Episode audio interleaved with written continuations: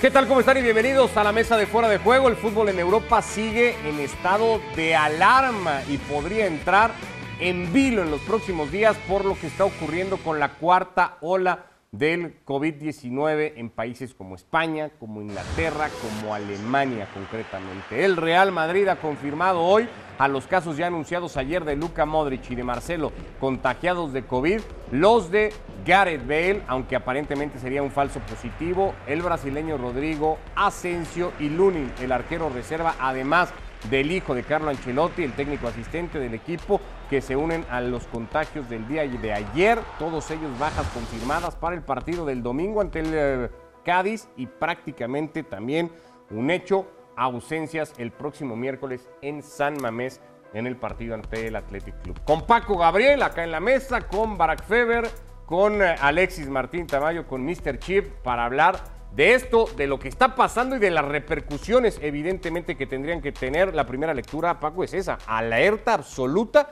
en Europa, lo llevaría yo por lo que está pasando con esta cuarta ola. Así es, Ricardo, desafortunadamente eh, un tema que trasciende las canchas. Saludos a, Alexis y a, Barak. Eh, así están las cosas, no cambia mucho de cómo inició este tema, pareciera que nada más nos dio el dulce y que volvemos a una triste realidad, ni modo hay que encararlo y de la manera más más seria posible. En España ya se planean aparentemente desde la liga eh, medidas eh, muy similares a las que se implementaron a, principios del año pasado, ¿no? Burbujas, aislamientos y un montón de cosas para prevenir un, caso peor. Lo que es un hecho es que Carlo Ancelotti por la razón que sea, más por necesidad que otra cosa, va a tener que rotar. Es cierto que solo Modric, de estos seis futbolistas contagiados con el virus, es un indiscutible en el 11, aunque Asensio era cada vez más regular y Rodrigo es siempre una buena opción. ¿Le va a afectar para medirse al Cádiz? Creo que tiene mejor equipo que Cádiz, con todo y todo, ¿no? Eh, creo que no puede haber ninguna duda al respecto, más allá de las inconveniencias ¿no? que, pueda tener Ancelotti, Ricardo, Paco, Alexis, eh, nadie puede dudar que con todo y todo, y así tuviera el doble de bajas, el Real Madrid seguiría teniendo en el papel más herramientas para el partido contra el Cádiz que su rival. Pero es verdad, es verdad que, no solamente pierde a dos titulares, justo Asensio venía metiendo goles, siendo importante otra vez, parece cíclico lo de Asensio, ¿no? Cuando es una lesión es esto y cuando no lo otro pero al final cada vez que por fin parece despegar el gran Asensio, algo ocurre que, que lo frena.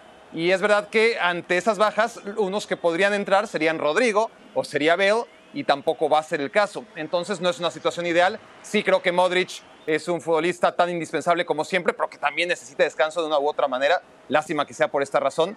Y bueno, nada, nada que no sea parte de los días que vivimos. Eh, una situación que suponemos, Alexis, lo sabrás mejor tú allá, eh, enciende las alarmas no solo en el Real Madrid, en el resto de los equipos, en la liga, para esto que ya decíamos, empezar a prevenir un posible brote que, complique como ya está sucediendo en Inglaterra más de la cuenta.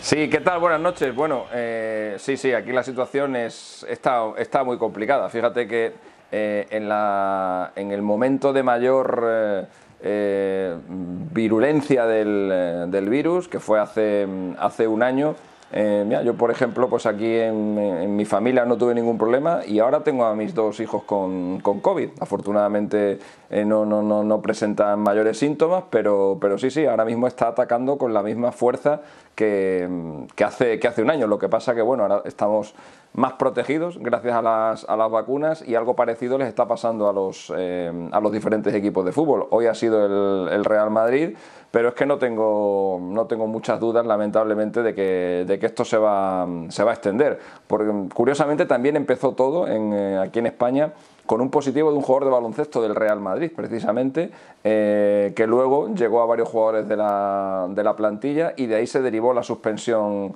la suspensión de la liga. Eh, realmente estamos teniendo un problema serio en Europa con esta cuarta ola y, hombre, toquemos madera y esperemos que, esperemos que no suceda, pero pero me temo que los, eh, que los contagios van a estar al, al orden del día.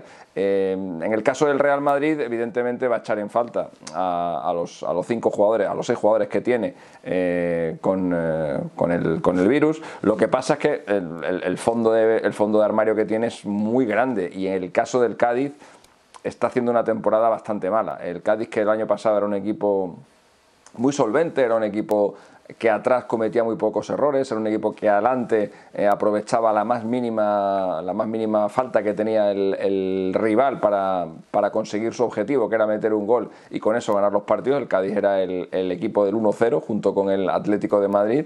Pues este año no le está funcionando ese, ese sistema a Álvaro y el Cádiz está pasándolo muy mal. Le está costando muchísimo hacer goles, ahora comete muchísimos errores atrás. De hecho, el, el Cádiz tiene el doble de goles en contra de los que tenía el año pasado. Ha marcado prácticamente los mismos y está por la zona, por la zona baja de la tabla. Recuerdo una situación en la temporada pasada del Granada en la que llegó a tener 14 eh, o 15 jugadores de la primera plantilla con COVID. Fue un partido que tuvo que jugar en Anoeta contra la Real Sociedad y tuvo que jugar prácticamente con, con 7 8 jugadores, eh, no del equipo B, que también estaban todos con COVID, sino del equipo juvenil. Eh, o sea que esa situación ya se ha vivido en la, en la Liga Española y tiene pinta que se va, que se va a volver a dar. A ver, una cosa con referencia a lo que dice Alexis y un poco lo decías tú también, Barak, que tiene que ver con ese fondo de armario del Madrid, esa profundidad de plantel. ¿Es tan buena y tan vasta como dicen ustedes dos? Porque llevamos semanas diciendo que Ancelotti juega los partidos con 12 o con 13 futbolistas, en el mejor de los casos. Es que depende del contexto, Ricardo. Si estamos hablando de la previa de unos cuartos de final de Champions en contra del Manchester City, pues en comparación, eh, más le vendría al Real Madrid no tener una ola de contagios, porque al City, eh, si le viniera, eh, le, le, afectaría menos, ¿no? Porque sí que el City tiene una profundidad mayor. Sí es verdad que hay tres o cuatro, quizás cinco equipos en Europa que tienen mayor profundidad ahora mismo que el Real Madrid. Y eso tratándose del Real Madrid, pues es casi inadmisible. Pero a nivel Liga Española, el Real Madrid y el Atlético de Madrid siguen siendo los, los equipos que, que más están preparados para este tipo de inconvenientes. Tienen mejores futbolistas en su once inicial y tienen mejores futbolistas en los once relevos posibles para todos y cada uno de ellos. Eso, eso no cambia. Otra cosa es cierto, ¿no? Que, que Ancelotti es muy dado a repetir futbolistas, a pagar las consecuencias ¿no? que, se avecinan cuando un equipo juega, juega, juega y juega en estos años donde los calendarios están eh, tan exigentes para los futbolistas. Pero bueno, a, final de cuentas, las lesiones o los contagios o lo que ocurra en la realidad en la que vivimos en 2021 próximos a, a 2022 le va a afectar siempre menos al Real Madrid que a equipos como al que se va a enfrentar, ¿no? Eh, no, es lo mismo si estuviéramos hablando de la previa, insisto, de un gran, gran partido, pues ah, tendríamos que matizar. Pero hombre, que, que el Real Madrid se queje cuando va a enfrentar al Cádiz, eh, eso es inadmisible, ¿no? ¿no? No lo pueden hacer, saben que no lo pueden hacer. Que por cierto no lo ha hecho porque el Real Madrid en ningún momento planteó la, opción de no jugar el partido, pero sin embargo Paco se, se, habló en las últimas horas mucho de eso en los medios españoles y el Madrid podía apelar a no disputar el partido. La regla habla de que si hay 13 futbolistas en activo o, dispuestos para disputar el partido, eh, cinco de ellos del primer equipo, más las filiales, un portero tal, el juego se tiene que suspender. Esto está bien, sin ser unos expertos en la materia, hay que aclararlo, no es nuestra área de expertise, digamos, pero es, visto lo que hemos visto a lo largo del último año y medio, ¿está bien que los equipos que reportan casos positivos jueguen los partidos eh, teniendo el número suficiente de efectivos o de inmediato deberían de reprogramarse para tratar de cortar de tajo las cadenas de contagio? Pues mira, es que yo, yo creo que tendríamos que apelar al criterio y a la buena voluntad. Hemos visto casos eh, lamentables en Sudamérica partidos donde te enfrentas a rivales. Aquel de River, ¿no? Con, ocho futbolistas, es, es, lamentable. Pasó en Portugal también hace poco. Y acaba de pasar. yo creo Portugal. sí, claro, creo que más que el tema del reglamentario, y que evidentemente no conocemos a fondo, por lo que bien mencionas, sí creo que eh, existe el criterio y la buena voluntad. Y además la seguridad. ¿sí? Yo en ese sentido sí creo que bien se podrían poner de acuerdo las dos directivas y tomar una decisión, más allá de lo reglamentario. Está claro que vas en desventaja, pero también el Cádiz podría apelar a, bueno, sí, pero tú eres el, Madrid y tú eres muy superior y una serie de cosas que en este momento no van. Yo creo que con apego a criterio y a la buena voluntad se puede tomar una decisión donde las cosas razonablemente sean bien eh, resueltas. Insisto, nos estamos saliendo mucho del área que, más nos corresponde, Alexis, pero yo, pensando en lo que ya hemos vivido, eh, eh, en lo que debemos haber aprendido de estos ya casi dos años de pandemia, no sé si esa podría ser una opción con todo lo que se ha hablado en las últimas horas de esa posibilidad, aunque la regla no lo permita. Sí, evidentemente. A ver, lo primero, lo primero tiene que ser siempre la, salud y por, y por no tenerlo muy en cuenta o por eh, decirlo de alguna manera un poco más eh, suave, por no estar muy al tanto de lo que nos podía pasar, eh, se celebró aquel famoso Atalanta-Valencia.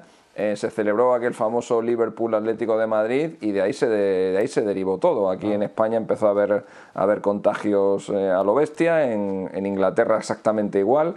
Eh, y al final, em, evidentemente, no, siempre pensamos que, esto está controlado, pero realmente esto no está controlado y la, y la velocidad del contagio es, es enorme. Entonces, el riesgo, el riesgo que corremos de que, de que este, estos contagios que ahora están eh, ahora son, bueno, se puede contar con los dedos de, las dos manos, ¿no? Que hay en un equipo determinado de la liga, corremos el riesgo de que se extiendan al resto de equipos de la, de la liga. Es verdad que tenemos el, bueno, la, carta guardada de la, de la, vacuna para evitar que esos contagios nos lleven a mayores, a mayores problemas, pero en el mundo del fútbol ya hemos visto que el deporte se, el deporte se paró durante, durante varios meses y no pasó nada. Eh, estábamos más preocupados de otras, de otras cosas y de, salvar nuestras vidas más que de, que si jugaba este o aquel. Y creo que eso es lo que tiene que ser siempre prioritario en, España y en cualquier, en cualquier otro país. Eh, yo, insisto, espero que eh, esta situación mm, se pueda controlar. Hoy ha salido la noticia de que la liga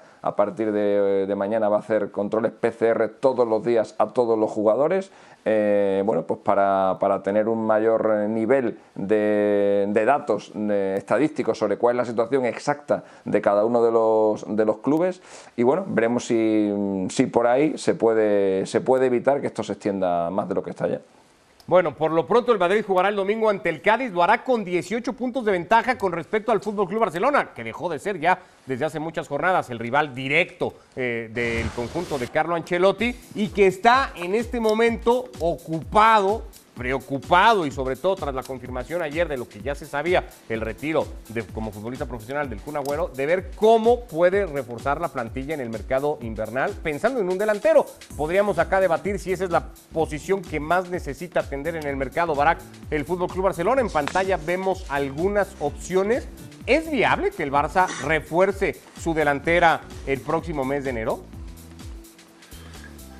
A ver, tiene un problema en la delantera desde hace mucho tiempo, desde que estaba Luis Suárez, ¿no? Desde que buscaba una alternativa para los minutos que ya no podía jugar Luis Suárez. Y el Barcelona se ha equivocado una y otra y otra vez y, ha bajado cada vez más el listón, ¿no? Ya, estamos hablando de, de Boateng, de Braithwaite, de futbolistas como Luke de Jong, que ya no son de segundo escalón, que son de tercero o cuarto escalón. Eh, eh, el Barcelona lo mejor que puede hacer es no hacer nada, porque es la única manera en la que no se va a equivocar, porque así de malo es a la hora de fichar. Ahora, ¿qué, alternativas hay? Bueno, hay equipos que con situación... No, no, eh, es que es la, es la realidad, Paco, ¿no? Eh, la verdad es que eh, el Barcelona, si algo ha tenido y si algo ha provocado la terrible crisis en la que se encuentra, es el desproporcionado gasto que ha tenido en futbolistas que no han servido para absolutamente nada. El menor gasto en todo caso ha sido en, los delanteros, ¿no? Pero, pero, en todo caso refleja la calidad de los delanteros que han ido llegando al Barcelona la muy poca imaginación que tiene el Barça a la hora de, traer futbolistas a esta posición, porque si ya no se puede permitir a los mejores del mundo, porque la realidad ya no le deja tener a Luis Suárez de en turno, hubo un momento en el que sí podía traer a Samuel Eto'o, podía traer a, Luis Suárez, y así ser director deportivo es muy fácil, pero vamos, eh, el Barcelona no es el único equipo del mundo con problemas económicos o con un presupuesto limitado. De hecho, el 99% de los equipos del mundo tienen este tipo de limitaciones y fichan de manera más inteligente, ¿no? Y, no sé, hay un Julián Álvarez en River Plate y hay un Cabral jugando en el Basel de Suiza y hay que apostar por ellos. Hay que, digo dos nombres al aire, ¿eh? pero son jugadores que son apuestas, que, son gastos moderados, pero que son futbolistas que llegarían perfectamente a equipos que hacen mucho mejor las cosas, como el Sevilla, por ejemplo, ¿no? Y, se recotizan y se vuelven figuras dentro del club que apostó por ellos cuando todavía no tenían un cartel importante. Es el perfil de jugadores por los que tendría que ir el Barcelona y por los que no ha ido. Porque para invertir en De Jong, en Agüero, en Boateng, en Braithwaite, pues la verdad es que mejor ni hubiera hecho nada el Barcelona y tendría los mismos goles, exactamente los mismos goles, a lo mejor uno o dos menos, pero unos 90 o 100 millones de euros más en las bolsas. Eh, ¿Tiene que ir el Barça por un delantero? No, no, bueno, está bien, sí, sí tiene que ir. Lo que pasa es que yo no entiendo que te desprendas de Luis Suárez o de Griezmann, aún jugando en el nivel que llegaron a jugar en el Barcelona. También entendamos que aún con ellos el Barcelona no era el equipo que arrollaba. Pero te vas a despender de ellos por un tema económico y ahora pretendes o tiras al aire el nombre de Haaland o de Aubameyang. Eh, me parece absurdo y va de la mano con lo que ha hecho Laporta recientemente, no decir conmigo Messi se va a quedar bla, bla, y, y se fue. Eh, no, yo creo que el Barcelona, que además no solamente resuelve el tema con un delantero, porque atrás es un desastre. Yo no sé si valga más Pero es la donde pena. más necesita meterle mano No, al no, equipo. no, no, yo creo que yo creo que necesita Pero no ganas con goles los partidos y en y, este y equipo que no, no, hay te quien los metan haga. y que no y que, y que no te metan. A este equipo le meten tiro por viaje, le meten goles, le tienen llegadas, no, no hay manera de cubrirse. Es que te, te tapas por un lado, pero te destapas por el otro. Y encima no tienes dinero. E- Es complicada la situación para, para la porta. Si tú tienes dinero para escoger a un gran futbolista, yo escogería un defensor central de jerarquía. Antes de ir por Haaland o de ir por Que Aubameyang, puede ser más barato que un delantero, también es cierto. yo iría por Koulibaly. Si a esas vamos, yo iría primero Bueno, por un ese ya no defensor. es barato. No, no, no, pero Haaland tampoco. Es que estamos hablando del delantero porque, ¿sabes qué? Porque vende más. Porque a la porta le enriquece ante el público el decir, sí, sí, vamos por ellos.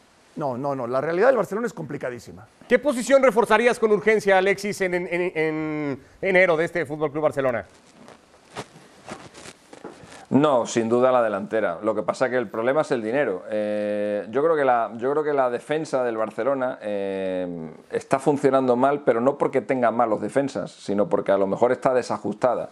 Y el problema de la defensa del Barça no empieza en los defensas, sino que empieza en el centro del campo, que no presionan como deberían. Entonces, eh, yo creo que Araujo es un, es un central de garantías, creo que Piqué también lo es, y creo que arriba el Barcelona tiene un problema de gol muy evidente. Lo que pasa que bueno, la regla mnemotécnica que nos han enseñado aquí es que por cada, por cada euro que, o por cada cuatro euros que salgan, solamente puede, puedes gastarte uno. Mm, Agüero no creo que cobrara mucho más de un millón de, euros, con lo cual lo que puedes fichar por la salida de Agüero son alguien que cobre 250.000 euros. Y con eso no te puedes, no te puedes traer, por supuesto, a Haaland ni, ni, ni, ni al pie derecho de Haaland. Eh, ya podías tener una, una lista de, de 15 delanteros eh, en la puerta del Cano esperando para firmar, los mejores del mundo, Haaland, Lewandowski, Mbappé, pero ¿cómo lo fichas? Si es que no hay, si es que no hay dinero, si es que no, no, no, no, puedes. Entonces, ni siquiera las ideas estas imaginativas que, que proponía Barak eh, me, me parece que puedan llegar a ser alternativa, porque el Barça, como no libere, eh, como no libere sueldos, como no libere salarios, es imposible que fiche. Y los jugadores que ahora mismo quiere el Barça que salgan para poder liberar esos salarios, que son Coutinho o un Tití, por ejemplo, eh, no tiene ninguna intención de, renunciar a su sueldo. Con lo cual la situación es, complicadísima. Yo la verdad que tengo muchas ganas de ver, de que llegue el mercado de, de invierno y de ver realmente eh, lo que va a hacer ya en la porta, porque me da la sensación de que sigue vendiéndonos humo. Eh, lleva vendiendo humo desde que llegó a la presidencia, eh, no ha parado de vender humo un día detrás de otro eh, y ahora vuelve otra vez con una venta de humo de traer muchos fichajes en el mercado de, invierno. Tanto que eso es lo que le ha dicho a Xavi y Xavi lo ha anunciado en rueda de prensa, que me ha dicho el Presi que van a venir dos o tres fichajes. Bueno, el propio Xavi en otra venta de humo aún mayor, le dijo al presidente del, Barcelona en el viaje de avión de vuelta de Múnich, eh, en un año estamos jugando igual que ellos. O sea, al final eh, yo creo que aquí eh, unos, unos venden humo, otros venden más humo y aquí los únicos que se quedan pues con un palmo de narices son los aficionados, que están viendo cómo les engañan por todos sitios y que el equipo hace los cambios que haga, no mejora nada. Bueno, se van a ahogar con tanta humareda si el asunto sigue así. Ha perdido, ha perdido prestigio también ir a jugar al Barça. Es decir, hoy el que vaya va a ir a jugar la Europa League Sí. y a ver al líder de la clasificación a 18 puntos de distancia. Yo creo que todavía tiene crédito el Barcelona y tiene un colchón muy grande. Yo creo que todavía el Barcelona es el Barcelona. En este momento todavía lo es. Al futbolista todavía le dan ganas de ir a jugar Es al que Barça. sí, mira, yo, yo escuchaba, eh, a ver, eh, yo entiendo lo, que ha sido Piqué y, y es una leyenda viviente y, y es extraordinario, pero hoy un defensor de jerarquía en el Barcelona, un buen defensor central, Araujo. Ni Mingueza, ni un Titi, ni Lenglet, ni el propio Piqué. Yo no sé cuántos equipos en España los querrían como defensas centrales. No Ni. Eric García tampoco. Eh, tampoco. O sea, no, no, no me parece que esté respaldado. Ter Stegen no atraviesa el mejor de sus momentos. Es cierto que en el medio campo el equipo no aprieta y es cierto que desde arriba tampoco aprietan y eso genera que se te vengan en bandada y que ya sea el Benfica, o sea el Betis, o sea el Español de Barcelona, o sea el Bayern Múnich, que te llegan una y otra vez. Es cierto. Ahora, ¿a qué vas a jugar?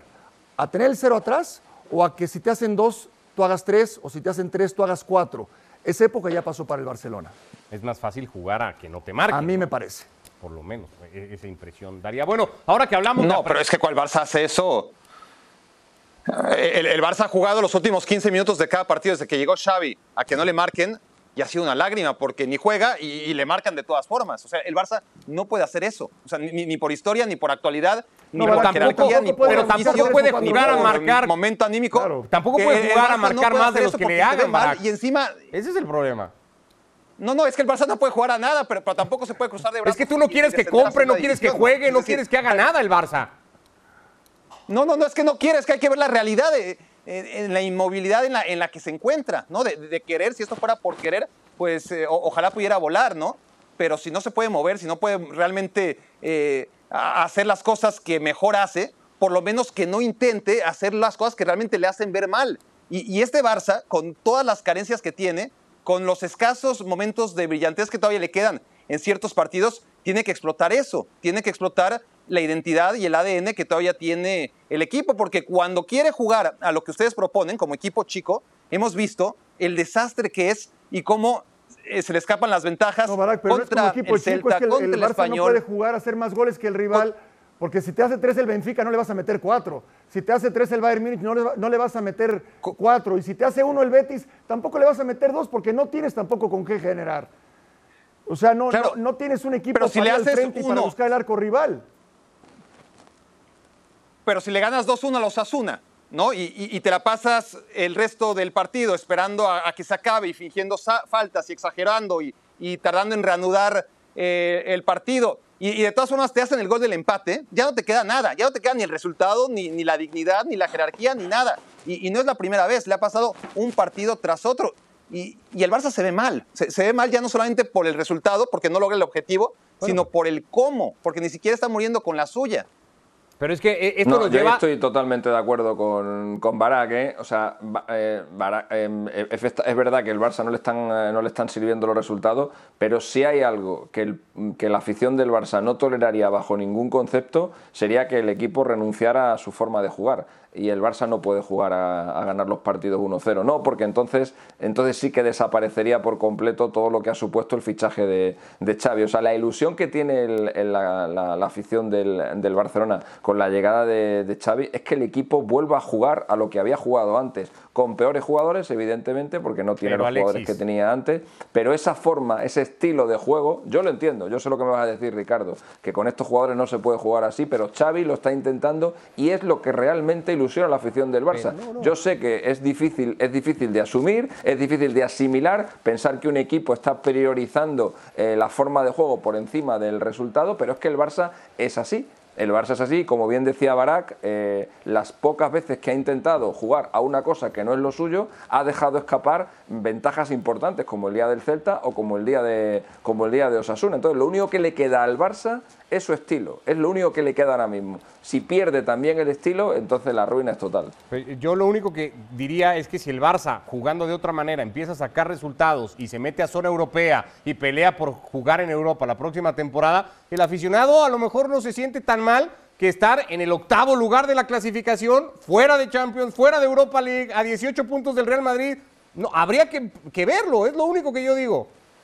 Pues pregúntale a, pues pregúntale a Valverde, ve- pregúntale a Valverde, Ricardo, pregúntale a Valverde, que, le- que tenía el equipo líder de la liga, líder en Champions y, en, y vivo en Copa. Pregúntale a Valverde, no les valía, no les valía. Bueno, una decisión de la que deben de seguirse arrepintiendo aquel cese después de Supercopa, habiendo sido mejores además aquel día de que el Atlético de Madrid y pese a haber perdido el partido, decidir cesar. Bueno, eh, pues, pues con pues con Koeman, lo mismo con Kuman, Ricardo, lo mismo con Kuman. El año pasado el Barça entró fácil en Champions, no tuvo ningún problema, eh, quedó entre los cuatro primeros sin ningún problema, fue campeón de Copa y tampoco le valía.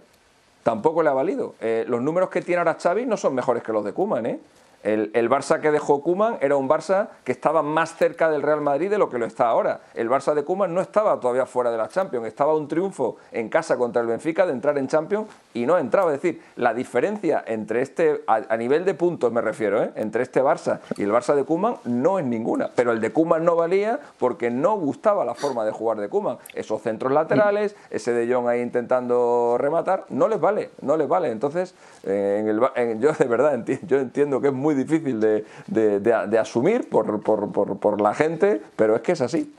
Y hay otro tema. Hay equipos que con peores jugadores que el Barça juegan al fútbol como ya quisiera, como ya soñaría jugar el Barcelona, ¿no? El Rayo Eh, Vallecano, el Sassuolo, el sobre todo en Betis, temporadas la Real pasadas. Sociedad, El- eh, pues sí, y a nivel europeo, eh, el Sassuolo es el mejor ejemplo. eh, eh, el mismo Ajax esta temporada, la Fiorentina de esta temporada, tienen mucho peores jugadores que, que- que el Barcelona. No son equipos que, que aspiren, salvo el Ajax, a, a ganar absolutamente nada, pero por lo menos defienden un fútbol y, y- y demuestran que se puede practicar un fútbol excelso con futbolistas que no son necesariamente Xavi, Iniesta, Messi y a lo que estuvo ¿crees acostumbrado el ¿crees Barcelona que el, durante 10 ¿crees años. que el Bar- ¿Crees que el Ajax tiene mucho peores jugadores que el Barcelona? No, porque Ten Hag ha logrado potenciar un plantel que se ha visto año tras año como ha sido siempre el Ajax vulnerado, ¿no? Pero el Ajax, como el Barça, solamente que el Ajax lo ha hecho mucho mejor, tiene una cantera, tiene mucha menos presión también y ha logrado tener ahora mismo un plantel que parece mucho mejor que, el del Barça, cuando en realidad, cuando ves hombre por hombre, pues al final tienes que concluir, bueno, este, eh, el Barcelona sigue teniendo mejor equipo que el Ajax, a pesar de que el colectivo y la manera en la que juega el Ajax, porque las formas son las que realmente catapultan a las individualidades, ahí nos queda la conclusión, bueno, un equipo metió dos goles en, en la fase de grupos de, la Champions y el otro sumó 18 puntos. ¿Cuál es mejor? Pues claramente es, es mejor el Ajax, pero no lo habríamos dicho para nada a principio de temporada comparando hombre contra hombre. Por, por- nada más para dejarlo claro, Alexis, con la comparación que hacías al día de hoy, el Barça de Xavi en rendimiento, en números, en resultados, es peor que el Barça de Kuman. Sin duda, el Barça de Xavi en los seis primeros partidos victorias, dos empates y dos derrotas. El último técnico del Barcelona que tuvo un inicio tan mediocre fue Luis Aragonés en el año 1987. Eh, es que no es que no hay no hay por dónde pillarlo, pero pero bueno, eh, por lo menos parece, o eso dicen en Barcelona, yo es que yo eh, debo saber muy poco de fútbol porque yo no lo veo, pero parece que está intentando cosas nuevas y, y que, y que ahora abre más los extremos y que ahora el equipo pues no, no busca tanto ese centro sí, lateral que sí, tanto. Yo, yo de verdad, yo no lo veo, yo no lo veo, pero, pero parece que sí, parece que, parece que eso se está haciendo. Pues bueno, pues nada, algún día aprenderé. Tú eres de la línea de, de Alexis. ¿eh? No, claro, o sea, yo también, yo me quedo con el parece. Parece que hay más amplitud, parece que hay más profundidad, parece que quieren jugar como si antes no quisieran, parece que ahora quieren más la pelota, parece que ahora buscan defenderse con el balón y ahora eh, parece, parece y parece. Ya veremos, ya veremos. Ojalá, ojalá porque, porque a mí me encantaría volver a, a reencontrar ese Barcelona que vimos. A mí me encantaría. Yo no, eh, no, no disfrutaría de ver un Barcelona en decadencia y en los últimos lugares. ya está en decadencia. Sí, no, no me gustaría. Yo, yo quiero ver al Barcelona como lo vi y, y- y no sé si Xavi lo puede hacer. De la ilusión va a ser difícil seguir viviendo Barak si los resultados son los que están siendo. Sí, pero también tiene una, ven- tiene una ventaja Xavi claramente respecto a todos los demás, que es la ausencia de presión. La, la confianza ciega de todo el mundo, más que nada porque ya Esa no se queda puede perder con resultados como lo los que ganado, van, ¿eh? ¿no? Esa se pierde muy rápido. Esa se puede per- esa se puede perder si el Barcelona no alcanza objetivos que nunca habían sido tan pobres. Es decir, nunca al Barça le alcanzó para quedar cuarto. Ahora, que ahora pregúntale a Ricardo la si, le, si le molestaría ver al. Barcelona en los últimos lugares. Ahora pregúntale a No, no, Ricardo. no, esa, esa, esa es ¿Eh? plática, no tiene... Yo, yo- yo- yo creo que hasta eso te puede llegar a, aburrir, ¿no? Por- Porque la decadencia del Barça es decir, bueno, hace un explorador de fondos increíble y alguien que, que- que puede disfrutar viendo a, a cualquier equipo grande, porque la verdad es divertido. eh, tocar fondo, un momento tiene que cansarse de ver, bueno, es que ya tocó demasiados fondos y como parece que es el fondo, es lo bello del fútbol, ¿no? Eh, parecía que era el fondo dentro del universo Barcelona. Pero dentro del universo del fútbol, allá donde hay descensos, siempre hay un fondo mayor, ¿no? Y cuando bajas a segunda, todavía es el fondo de tercera. En fin, De, eh, de el- el formas, Barcelona... eh, Barak, para, para que esto no parezca una catástrofe del Barça, solamente aportar un dato en la temporada 2003-2004, y tú te acordarás bien, el Barça acaba la Sí. primera vuelta a 18 puntos del Real Madrid, fichan a Edgar Davids, que no les costó prácticamente Quedan nada, segundos. y acabaron por delante. Pasa una vez en la vida, Bueno, pero pasó. pues a ver si esa es eso, la ilusión con la que puede seguir viviendo el Fútbol Club Barcelona. Gracias, señores. Alexis, Barak, Paco, que les vaya muy bien a todos. Saludos. Hasta mañana.